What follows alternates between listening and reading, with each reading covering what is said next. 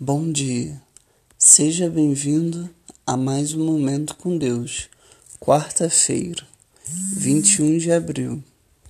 O fruto da retidão é a árvore de vida, e aquele que conquista almas é sábio.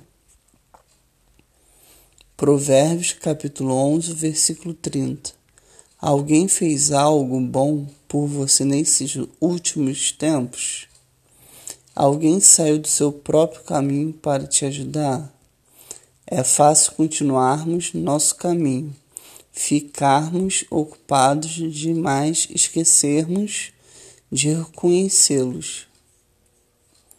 Mas é importante expressar nossa gratidão a essas pessoas.